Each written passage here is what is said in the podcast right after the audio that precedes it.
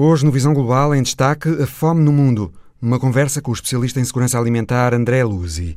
Temos também as discussões muito complicadas sobre o Fundo de Recuperação e o Orçamento Comunitário Europeu. Portugal já entregou o Plano Nacional em Bruxelas, mas ainda não há dinheiro, porque a Polónia e a Hungria estão a bloquear o processo. E as negociações para um acordo comercial entre o Reino Unido e a União também ameaçam não darem nada. Falamos-lhe nesta visão global também de um museu em Nantes que cancelou uma exposição por ingerências chinesas consideradas inaceitáveis e de um serviço de táxis de mulheres para mulheres. É nas Honduras. Bem-vindos.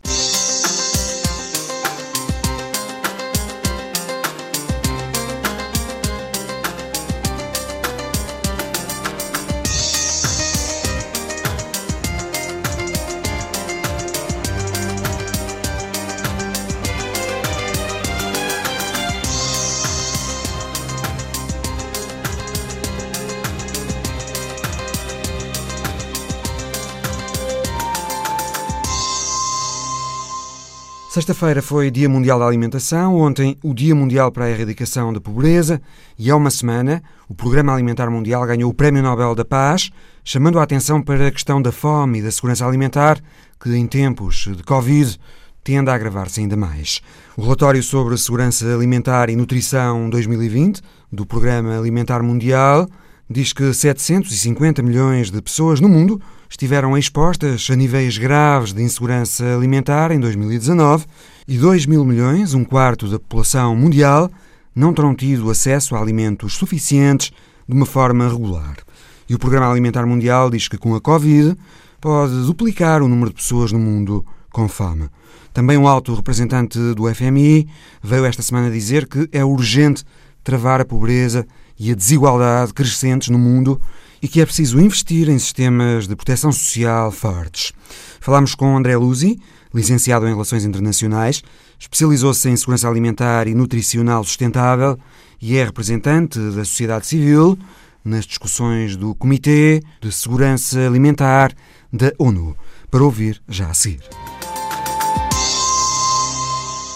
André Luzi, há cinco anos a comunidade internacional aprovou os Objetivos do Desenvolvimento Sustentável e eles incluíam a meta de acabar com a fome no mundo até 2030, garantir a todos nessa data o acesso a alimentos seguros e suficientes durante todo o ano. Mas a verdade é que no ano passado já havia mais 60 milhões de pessoas eh, subnutridas do que no ano em que foram fixadas essas metas. Ainda é alcançável esse objetivo de fome zero em 2030? É importante a gente destacar que o objetivo de erradicação da fome ele está associado a um conjunto de diferentes dimensões de garantia de acesso à terra para a produção dos alimentos, a garantia de trabalho e renda para a aquisição dos alimentos e políticas no campo do meio ambiente e da saúde para uma integração dessas políticas. Infelizmente, segundo o relatório dos especialistas no âmbito do Comitê de Segurança Alimentar da FAO, é visto com muita preocupação o alcance dessa meta se não forem feitos ajustes e uma dedicação, um cuidado dos governos, dos estados para a garantia das políticas que levam o combate à fome e da erradicação da pobreza. Que ajustes é que hum, é preciso que sejam feitos, André Luzi? é necessário garantir uma política coordenada que atente às diferentes dimensões. Infelizmente, nós vimos em diferentes países políticas de caráter neoliberal que criaram ajustes fiscais econômicos que limitaram o acesso da população, por exemplo, os direitos da previdência social, da proteção social, também relacionados a trabalhos de qualidade nós estamos percebendo em vários países, notadamente os países de língua portuguesa, um alto número de informalidade. As pessoas estão sem poder ter acesso a empregos e também empregos ou trabalhos de péssima qualidade, trabalhos precários que retiram direitos e não é, permitem uma renda adequada. Sem contar um dado que é muito lamentável, que é a insegurança alimentar no meio rural parece um grande paradoxo que quem produz alimento está em situação de fome. Então é necessário uma política bastante contundente, uma política bastante forte para assegurar o direito das populações produtoras de alimentos em pequena escala e criarmos circuitos curtos de produção e de consumo, evitando os grandes deslocamentos dos alimentos e impactando assim no acesso aos alimentos de qualidade e referenciados nas nossas culturas e práticas alimentares uh, tradicionais e saudáveis. O Comitê de Segurança Alimentar da ONU é o fórum adequado para se conseguir essas políticas coordenadas? Desde 2009, ele foi reformado e assegurou um espaço de participação da sociedade civil, que é o mecanismo da sociedade civil e povos indígenas. Ele é um dos espaços em todas as agências, organismos do sistema ONU mais inclusivo e participativo. Porém, ainda precisamos ter mais uh, participação efetiva dos governos na implantação das recomendações políticas desse comitê. Nós estamos vendo um conjunto de proposições, recomendações, porém elas não têm caráter imediato de aplicação. É necessário o convencimento dos países e a sensibilização dos países para a adoção dessas medidas. Por exemplo, neste momento, a sociedade civil apresentou um conjunto de propostas relacionados ao enfrentamento da Covid-19 e à garantia do direito humano à alimentação nesse período. São propostas bastante execuíveis, porque o, o mecanismo da sociedade civil escutou as, as experiências da sociedade, das comunidades, então elas são bastante realizáveis. E nesse momento, os governos precisam estar abertos, dispostos a ouvir essas experiências e aprender como implementá-las de uma forma é, coordenada, de uma boa governança global da segurança alimentar e nutricional. Nós temos um outro importante desafio: criar sistemas alimentares saudáveis, sustentáveis para toda a população. O que é que hum, define um sistema alimentar saudável e sustentável? Ele envolve diferentes dimensões que permitem à população ter acesso aos alimentos saudáveis, ter uma base de produção de alimentos que, no nosso ponto de vista, é pautada na agroecologia, que envolve conhecimentos referenciados na cultura e nos saberes tradicionais, de baixo impacto ao meio ambiente, mas também referenciado nos conhecimentos mais contemporâneos da ciência que favorecem garantir uma proximidade do acesso ao alimento que ele tenha também valores nutritivos bastante eh, generosos, agudos, para que a população tenha uma vida ativa e saudável.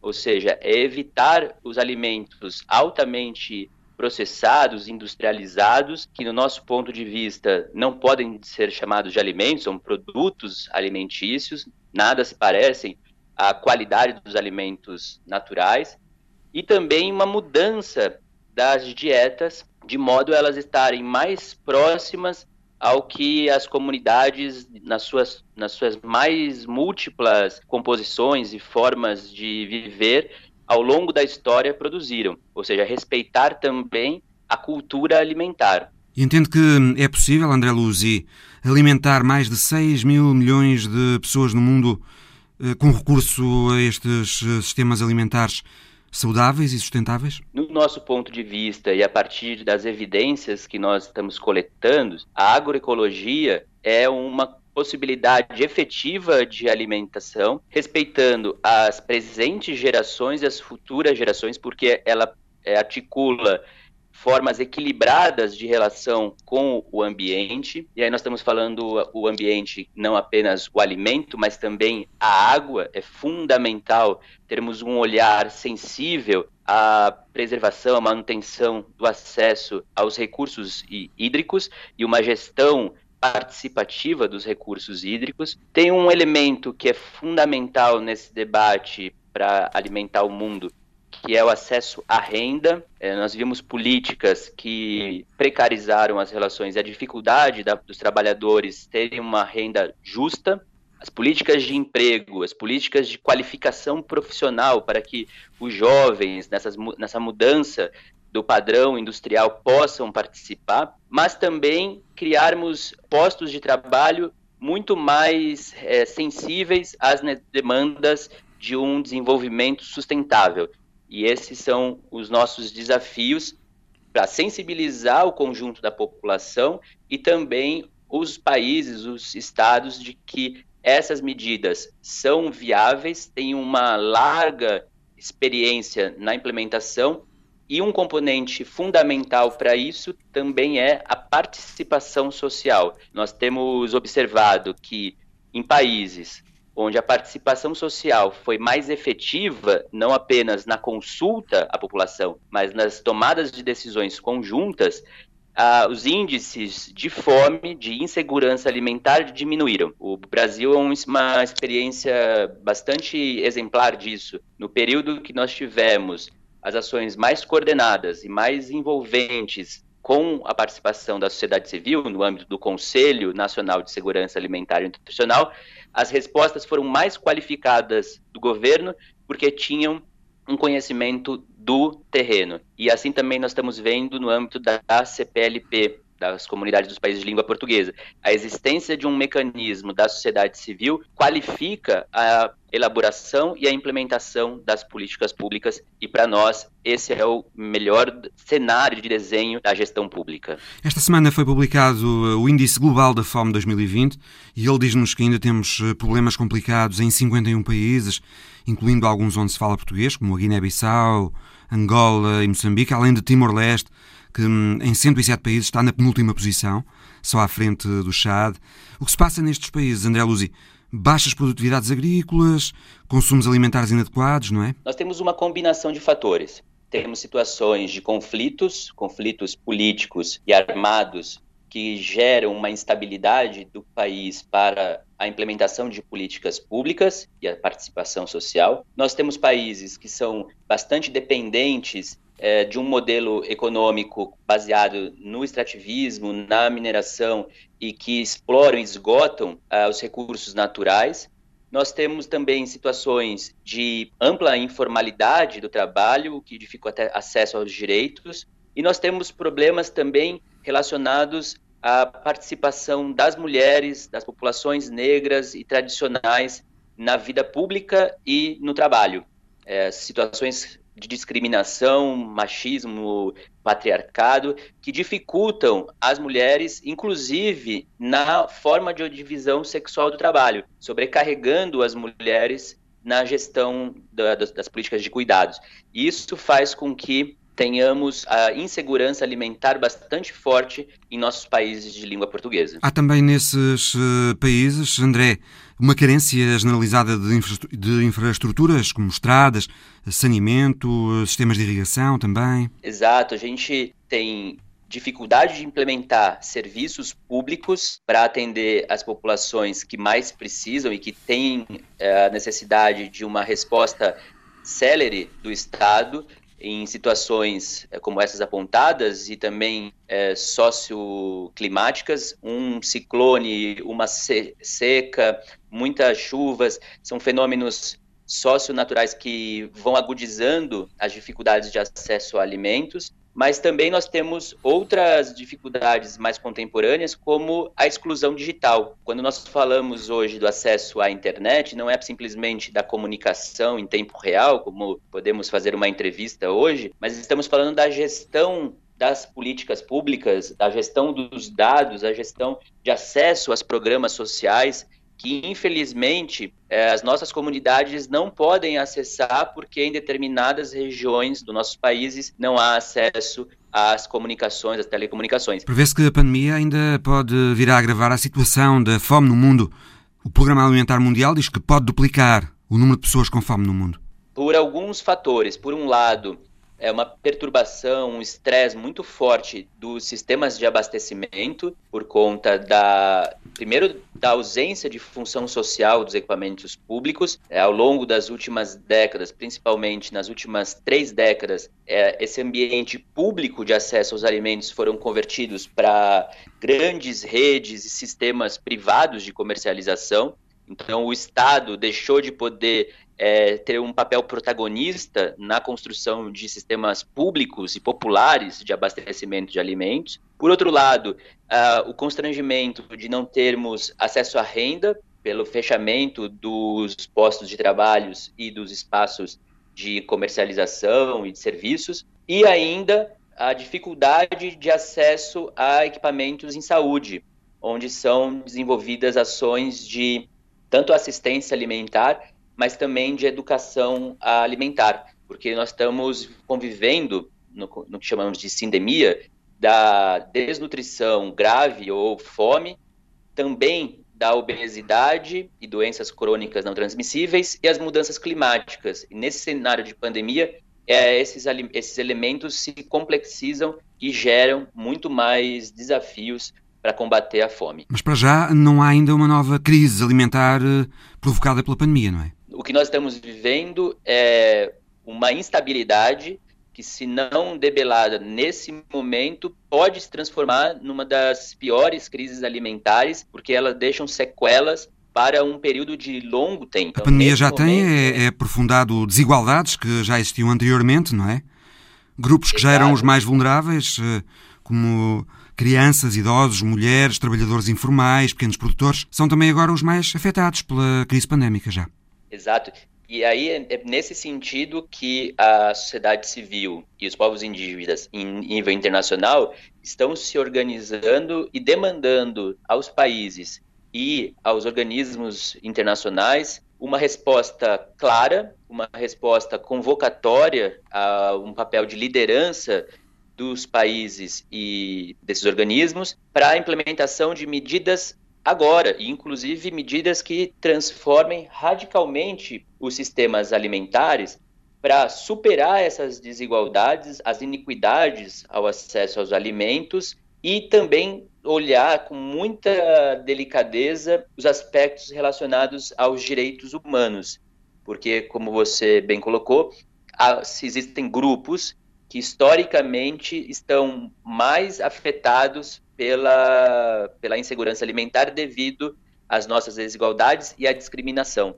Então, povos de negros, povos tradicionais, indígenas, mulheres, pessoas em situação de rua que estão convivendo no cárcere, são grupos que têm mais dificuldade de acessar ao conjunto de serviços públicos e aos seus direitos. André Luzi, pessoalmente, que leitura é que faz da atribuição do Prémio Nobel da Paz ao Programa Alimentar Mundial? Eu acredito que ele contribui para dar visibilidade ao combate à fome. E nós temos na assistência alimentar uma sutileza na sua execução que ela precisa ser compreendida numa dupla tração.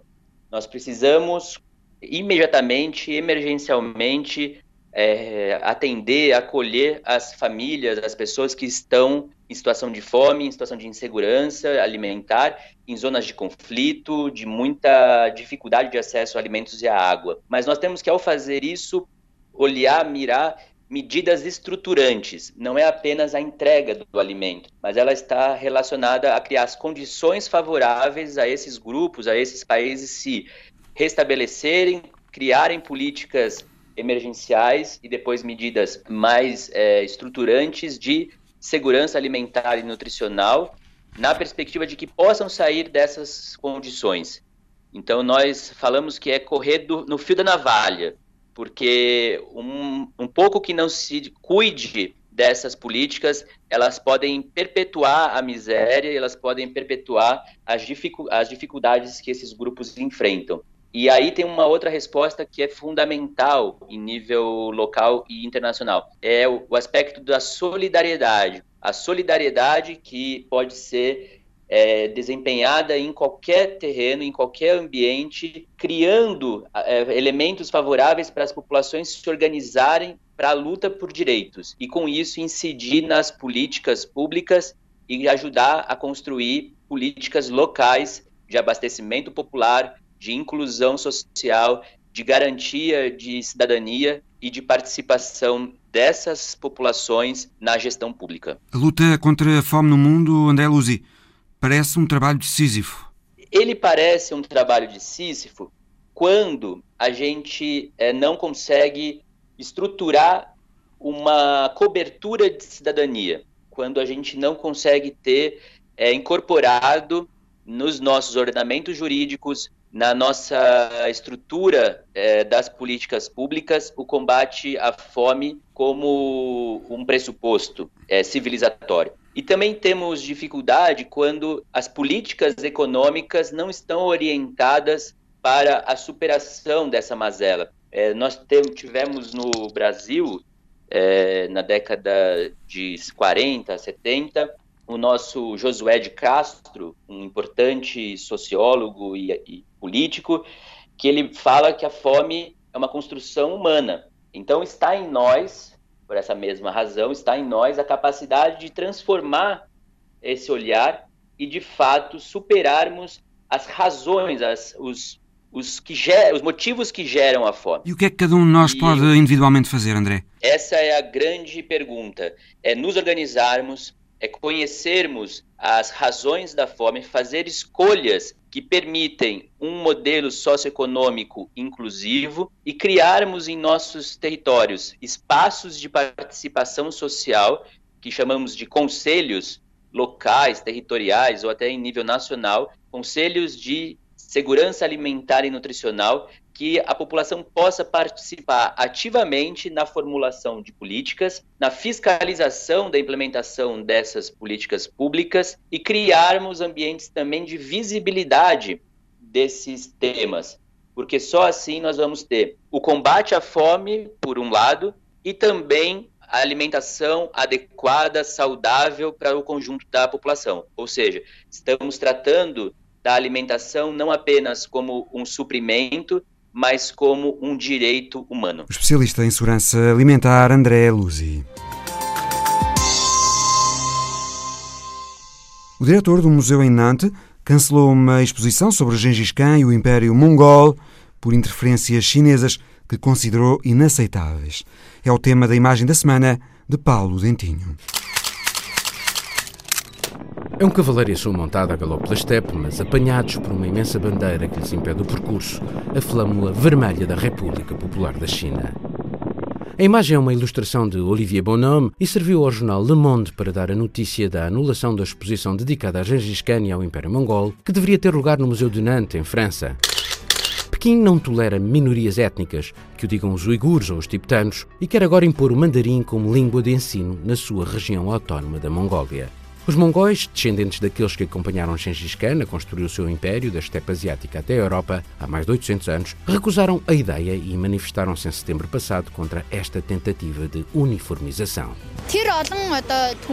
I'm proud of our brothers who are very few but fighting hard against a billion. Mas o poder de Pequim vive mal com a dissidência e mesmo a milhares de quilómetros de distância, respaldado pelas peças que enviou para a exposição em França, exigiu o controle de todos os textos e catálogos mostrando assim, nos mais pequenos pormenores, a sua concepção de liberdade. Proibiu as palavras Gengis Khan, Império e Mongol de figurar em qualquer documento. O diretor do Museu de Nantes achou que era demais e a exposição foi anulada. Sobra agora somente o episódio que é suficientemente revelador da forma como a China de Xi Jinping quer moldar o mundo e reduzi-lo à sua visão totalitária. A imagem da semana de Paulo Dentinho. A imagem pode ser vista no site RTP Notícias. Esta semana houve Conselho Europeu e Portugal levou a Bruxelas o plano de recuperação e resiliência que pretende aplicar para recuperar o país da pandemia. Mas para vir o dinheiro é preciso primeiro que todos se entendam. Há um fundo de recuperação previsto de 750 mil milhões de euros, mas para ele avançar, a Comissão Europeia tem de ter autorização para se endividar e para isso é preciso que todos os Parlamentos Nacionais aprovem os recursos próprios da União. Ora, a Polónia e a Hungria estão a ameaçar bloquear tudo. E o orçamento comunitário plurianual está também num impasse, como nos conta a correspondente em Bruxelas, Andréa Neves. Está entregue à Presidente da Comissão Europeia a primeira versão do Plano de Recuperação e Resiliência. No geral, Ursula von der Leyen já o conhecia, recorda António Costa. Ela tinha tido a oportunidade de conhecer as linhas gerais do programa quando esteve em Lisboa há poucas semanas e ficou muito contente de termos sido, se não o primeiro, dos primeiros a podermos entregar já um projeto que já não tem só nas linhas gerais, mas já tem a identificação concreta dos projetos de investimento, já tem as fichas de, de cada uma das componentes deste, deste projeto e estamos em condições de começar a trabalhar com os serviços técnicos da Comissão sobre as elegibilidades, sobre os montantes. O Primeiro-Ministro diz que o trabalho de casa está feito. Espera agora que se avance nas negociações em Bruxelas, o que parece não estar a ser fácil. Mas António Costa mantém-se, claro, otimista. Hoje a situação, infelizmente, no conjunto da Europa é muito distinta daquela que tínhamos em julho passado. Em julho passado havia alguns países que achavam que sei lá se por graça divina, estavam imunes eh, à contaminação do Covid. Hoje, infelizmente, eh, a pandemia tem estado em crescimento e, portanto, hoje também sentem todos mais a necessidade e a urgência de termos este programa de recuperação e resiliência aprovados. O plano será agora analisado ponto a ponto com os técnicos da Comissão para ser validado e permitir o acesso aos subsídios a fundo perdido. Subsídios que deveriam começar a chegar em janeiro do Fundo de Recuperação e do Orçamento Comunitário mas nenhum nem outro estão ainda decididos de facto. O Fundo de Recuperação, que permite distribuir 750 mil milhões pelos Estados a fundo perdido ou na forma de empréstimos em condições favoráveis, precisa que a Comissão tenha autorização para se endividar. Isto só acontecerá se forem aprovados os recursos próprios da União Europeia, formas autónomas de financiar o empréstimo que a Comissão vai fazer e os juros que será preciso pagar. Mas, apesar de acordados em Conselho, estes ainda têm que ser aprovados nos Parlamentos Nacionais. E há pelo menos dois Estados-membros, a Polónia e a Hungria, que ameaçam bloquear essas aprovações se as instituições europeias insistirem em que, para receber fundos, os Estados têm que cumprir as regras do Estado de Direito. Como explica Margarida Marques, a eurodeputada do PS que faz parte da equipa de negociação do Parlamento Europeu. O respeito do Estado de Direito é uma obrigação de todos os Estados-membros, desde que aderiram à União Europeia. Aliás, o respeito do Estado de Direito é aquilo que se chama um critério de pré-adesão. E, de facto, nós precisamos de ter um mecanismo que obrigue ao respeito do Estado de Direito. Uh, e nas vertentes que estão ligadas diretamente ao orçamento. Estou a pensar na corrupção, estou a pensar em tribunais administrativos com capacidade para agir na luta contra a corrupção. Portanto, estou a pensar no bom uso do dinheiro dos cidadãos da União Europeia. Não é normal que os cidadãos europeus, que o dinheiro dos cidadãos europeus seja usado contra os valores da União, tem que ser usado para promover os valores da União. E, portanto, há aqui, de facto, uma ligação entre o Estado de Direito e o quadro financeiro plurianual nesta dimensão.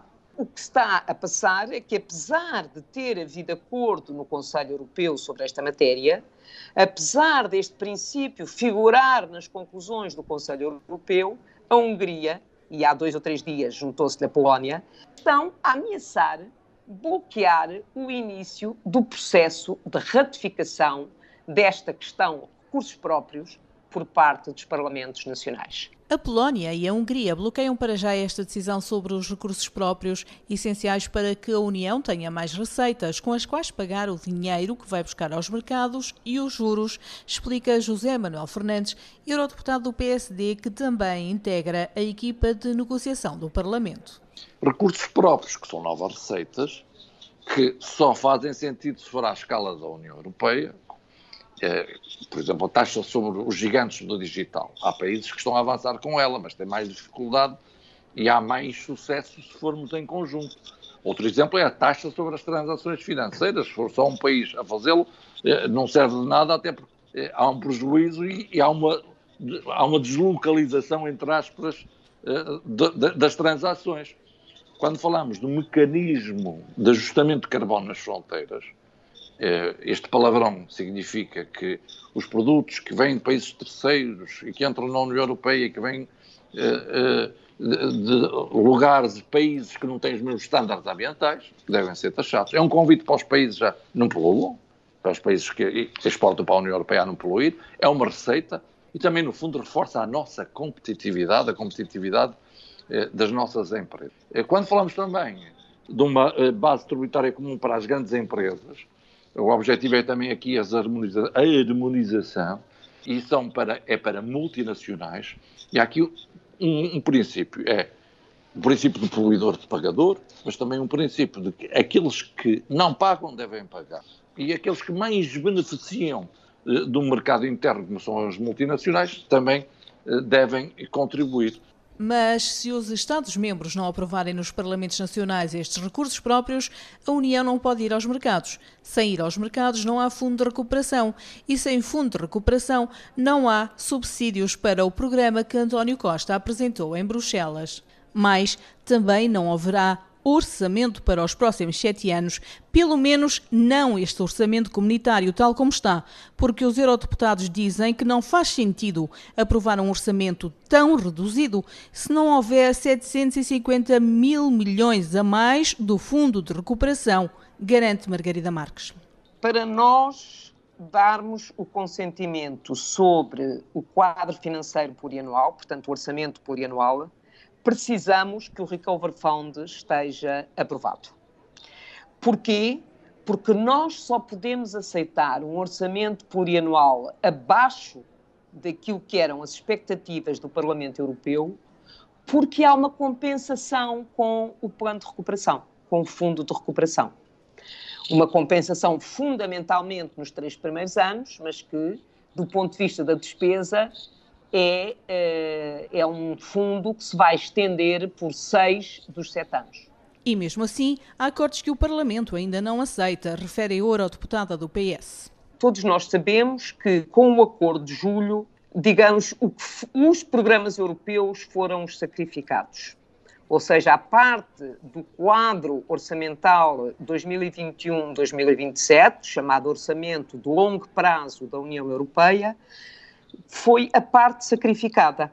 Porque se mantiveram os envelopes nacionais, não se aumentou o financiamento por parte dos países, só se aumentou com a criação do Fundo de Recuperação e, portanto, os programas europeus foram sacrificados.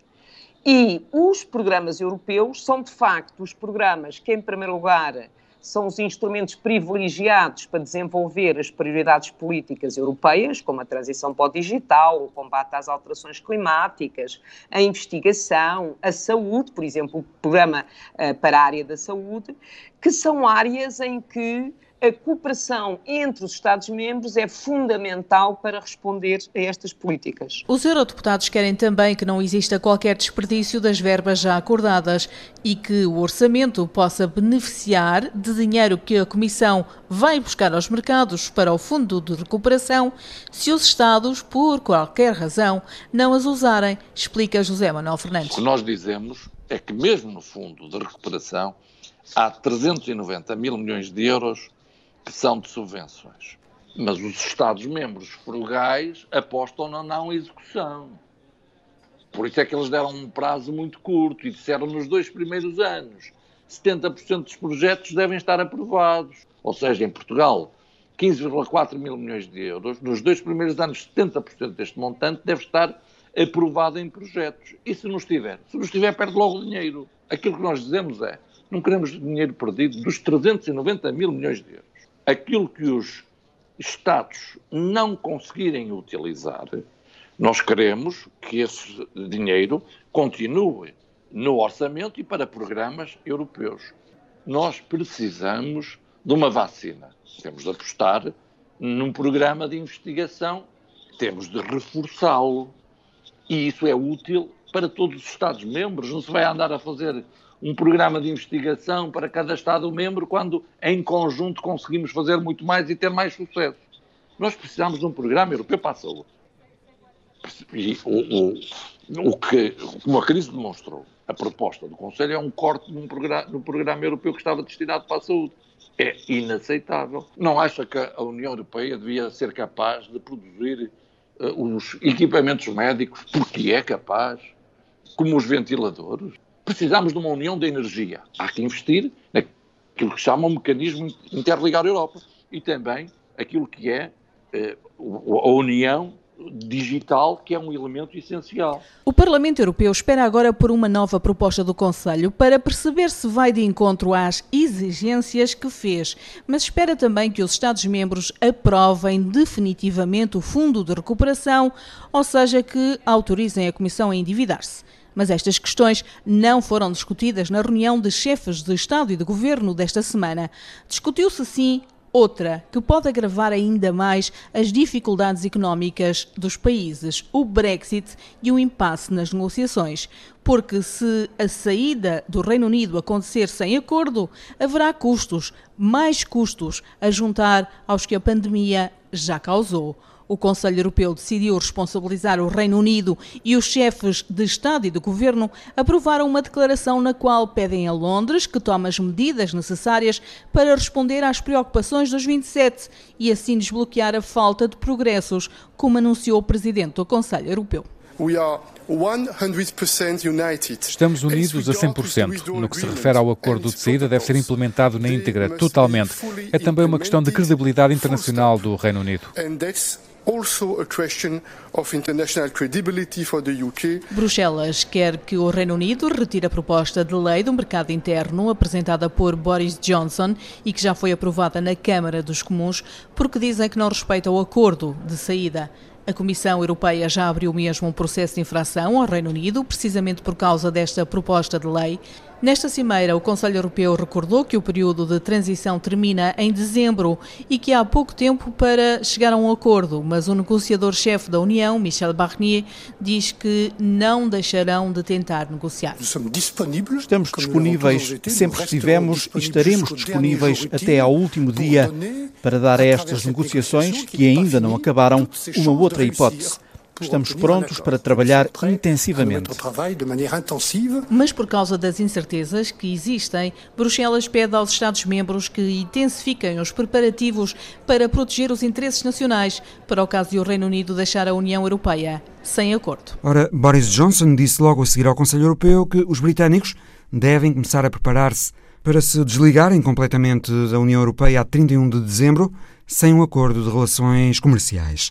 Ouvimos primeiro Boris Johnson e logo depois conversamos com Bruno Manteigas, correspondente da Antena 1 em Londres. Desde o princípio deixámos claro que não queríamos nada mais complexo do que uma relação baseada no princípio do livre comércio e da amizade como a do Canadá. A julgar pela última cimeira da União Europeia em Bruxelas, isto não vai funcionar com os nossos parceiros europeus que querem continuar a controlar as nossas liberdades e as nossas pescas de uma maneira que é completamente inaceitável para um país independente. Como só faltam 10 semanas para o fim do período de transição, a 1 de janeiro, tenho de fazer uma previsão sobre o resultado das negociações para nos prepararmos e, dada a recusa da União Europeia a negociar seriamente nos últimos meses, e dado que esta cimeira parece ser explicitamente para recusar uma relação como a do Canadá, concluí que devemos preparar-nos para termos, a 1 de janeiro, uma relação mais como a da Austrália, baseada em princípios simples de comércio global.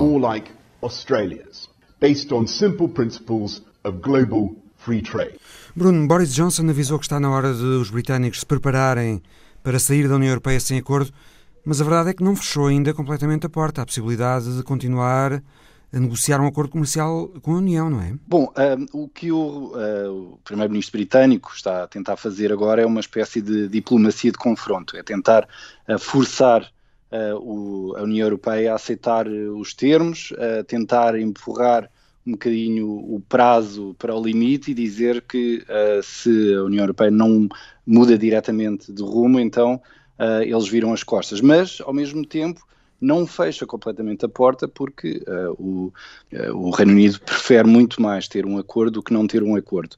Um, há quem diga, há, uh, Manuel Macron, por exemplo, disse que o Reino Unido tem muito mais a perder se não houver um acordo do que a União Europeia, não é? Bom, isso é uh, discutível. Uh, há pessoas dentro do governo britânico e dentro do Partido Conservador que uh, continuam a dizer que preferem desligar-se da União Europeia completamente e não fazer um acordo porque isso lhes dá muito mais liberdade e não querem ficar atados algumas constrangimentos, alguns constrangimentos que um acordo pode trazer, como aquelas questões da concorrência, da forma como os conflitos dentro do acordo vão ser resolvidos e, sobretudo, as pescas, que é uma, questão emblema mesmo que não seja importante a termos económicos, é uma questão simbolicamente importante. Sobre quem perde mais, Emmanuel Macron concretizou exatamente com a questão das pescas, disse que o mercado das pescas vale à volta de 750 milhões de euros, mas o mercado da energia, no qual o Reino Unido está muito interessado, poderá valer até 2,5 mil milhões. É? Sim, é, é, não faz sentido nenhum e até o setor financeiro é muito mais valioso do que o setor das pescas para o Reino Unido. Eu acho que é qualquer coisa como 1% uh, ou, ou até menos que vale o setor das pescas em termos de exportações. Não, uh, não é importante, mas simbolicamente é importante porque o lema do, um, deste governo uh, eurocético era uh, retomar o controle das leis, do dinheiro e também das águas de pesca e do território britânico e é, é tudo uma questão política. A questão que o, que o governo britânico tem levantado sobre as pescas tem colhido bem junto da opinião pública britânica? A opinião pública britânica neste momento não está de todo uh, preocupada com o Brexit. O Brexit é uma questão de segundo plano. Todo este confronto uh, que agora surgiu nos últimos dias é até uh, bastante favorável para o governo britânico poder desviar as atenções daquilo que se está a passar em, em, relação à pandemia, que não está a correr nada bem e que está a causar também bastantes dificuldades e impopularidade ao governo britânico. Como é que a maioria dos britânicos encara a possibilidade de não haver um acordo comercial com a União? Ou nem se discute isso? Essa questão não é discutida atualmente, uh, não é uma questão que está na prioridade uh, das preocupações da opinião pública. Uh, está, sim, é prioridade para as empresas e uma sondagem há pouco tempo dizia que 77% das empresas não está preparada para o Brexit e não está preparada, sobretudo, para um Brexit sem acordo. Portanto, mesmo que os britânicos possam eventualmente apoiar um, eh, uma situação dessas, as empresas vão eh, ter dificuldades e vai haver uma vai haver uns primeiros tempos em que vai ser difícil e, e não sabemos com, com, que consequências. Boris Johnson tinha falado no dia 15 de outubro, a última quarta-feira, para fechar as negociações, não tendo havido acordo, era expectável que dissesse o que disse esta sexta-feira, depois do Conselho Europeu, não é? Politicamente não podia deixar de o fazer por uma questão de palavra. É, é um bocado isso. Uh, e é, aquilo que ele disse uh, esta semana é um pouco para tentar uh, acalmar os ânimos e responder um pouco internamente, dentro até do seu próprio partido, e mostrar que está numa posição forte e que quer. e que não vai abdicar de certos princípios mas uh, as, as portas não se fecham totalmente e quando ele disse que uh, estaria disposto a negociar questões práticas, como a questão da aviação, da segurança social, uh, de certa forma está a dizer que ainda vão haver negociações. Uh, se depois, se, de uma forma mágica, tirarem da cartola um acordo, um, fantástico. Uh, se não, uh, pelo menos estas negociações vão certamente continuar. Uh, não, não, sabemos em que tom, para já este parece ser um, um tom bastante agressivo, mas a União Europeia também tem usado palavras fortes e, e é, é, possível que vá continuar a ser assim até encontrar um, um entendimento que não vai ser tudo aquilo que cada um queria no início, mas que vai ser um bocadinho uh, daquilo que, que queriam, uh, uh, pelo menos, ter no fim. O correspondente em Londres, Bruno Manteigas. Táxis de mulheres para mulheres, nas Honduras. É a história da semana de Alice Vilaça. Táxis cor-de-rosa exclusivos para mulheres. Este serviço le trae a la mujer segurança e comodidade. São Pedro Sul é uma cidade no norte das Honduras que nos próximos dias vai ter as estradas pintadas de cor-de-rosa. Um serviço de táxis exclusivo para mulheres com mulheres ao volante, automóveis cor-de-rosa e dispositivos de segurança para situações de emergência. Numa cidade de grande movimento económico, comercial e industrial, que há poucos anos estava entre as mais violentas do mundo, a questão da segurança impõe-se. O projeto é da Cooperativa de Transportes Taxistas Honduranho Limitada e o presidente, Henry Rodas, reforça a questão da segurança. Diz que todos os carros terão um sistema de localização por satélite. E o sistema de GPS. Os táxis rosa também estão equipados com câmaras internas e externas, um botão de pânico e contacto imediato para o 911 perante qualquer emergência. A unidade conta com uma câmara dual de vídeo hacia o interior, hacia a parte exterior, conta com o famoso botão de pânico ou botão de alerta. As Honduras são um país machista. A profissão de taxista é normalmente reservada aos homens. As mulheres passam assim a ter a oportunidade de exercer esta atividade em segurança. Para poder sacar adelante a sua família em um rubro onde ha sido eh, dominado por el hombre y las mujeres tienen esas competencias para poderlos hacer. Imérita Fernandes foi a primeira mulher taxista em São Pedro Sula em 1989. Para ela, este projeto é um sonho tornado realidade e uma forma de apoiar mais mulheres. A todas essas mulheres que não têm trabalho, que é uma nova forma de, de, de generar emprego na cidade e, que não tenham medo, que sim se pode. Julia Wilson é a primeira taxista do Serviço Rosa, uma enfermeira de 30 anos, mãe solteira, com um filho de 6 anos. É por estes dias uma mulher orgulhosa. Em lo personal, eh, para mim é um orgulho poder ser parte deste projeto. Até agora inscreveram-se três mulheres no projeto, mas espera-se que até dezembro surjam entre 15 e 20 táxis rosa a circular na cidade. E o responsável pelo projeto gostaria de vê-lo em outras cidades das Honduras. Em todos os carros cor-de-rosa pode ler-se a palavra Cheula, uma palavra de etnia lanca que significa rosado. A história da semana de Alice Vilaça. O Visão Global volta para a semana. Até lá.